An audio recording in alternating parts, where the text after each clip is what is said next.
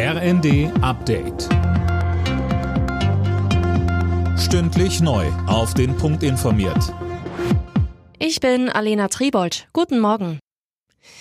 Bei einem Besuch in der Ukraine hat Bundespräsident Steinmeier dem Land weitere Unterstützung zugesichert. Steinmeier musste in einem Ort nahe Kiew gut eineinhalb Stunden in einem Schutzkeller verbringen, weil Alarm ausgelöst worden war.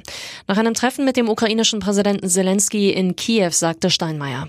Ich konnte mit vielen sprechen, vieles sehen, kann am Ende dieses Tages sagen, ich bin wirklich voller aufrichtiger Bewunderung für den Mut, für die Unbeugsamkeit, den Freiheitswillen und die Tapferkeit der Ukrainerinnen und Ukrainer.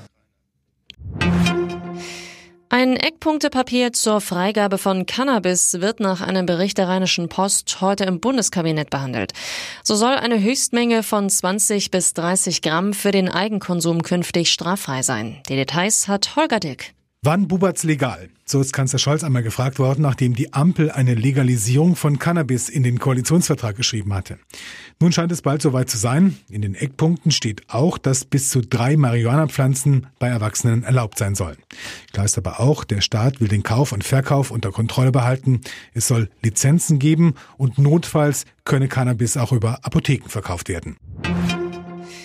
Cyberkriminelle und Attacken infolge des russischen Angriffskriegs haben die IT-Sicherheitslage in Deutschland weiter verschärft. Zu diesem Schluss kommt das Bundesamt für die IT-Sicherheit. Eine koordinierte große Attacke aus Russland habe es bisher nicht gegeben. Italien wird sich keiner Fremdbestimmung durch das Ausland unterwerfen. Das hat die neue Ministerpräsidentin Meloni in einer Regierungserklärung gesagt. Sie versicherte aber, dass Italien weiterhin ein verlässlicher NATO-Partner bleiben und etwa die Ukraine gegenüber Russland unterstützen werde.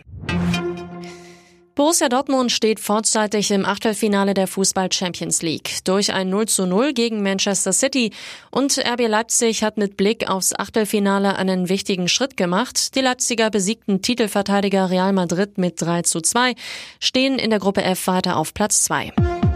Alle Nachrichten auf rnd.de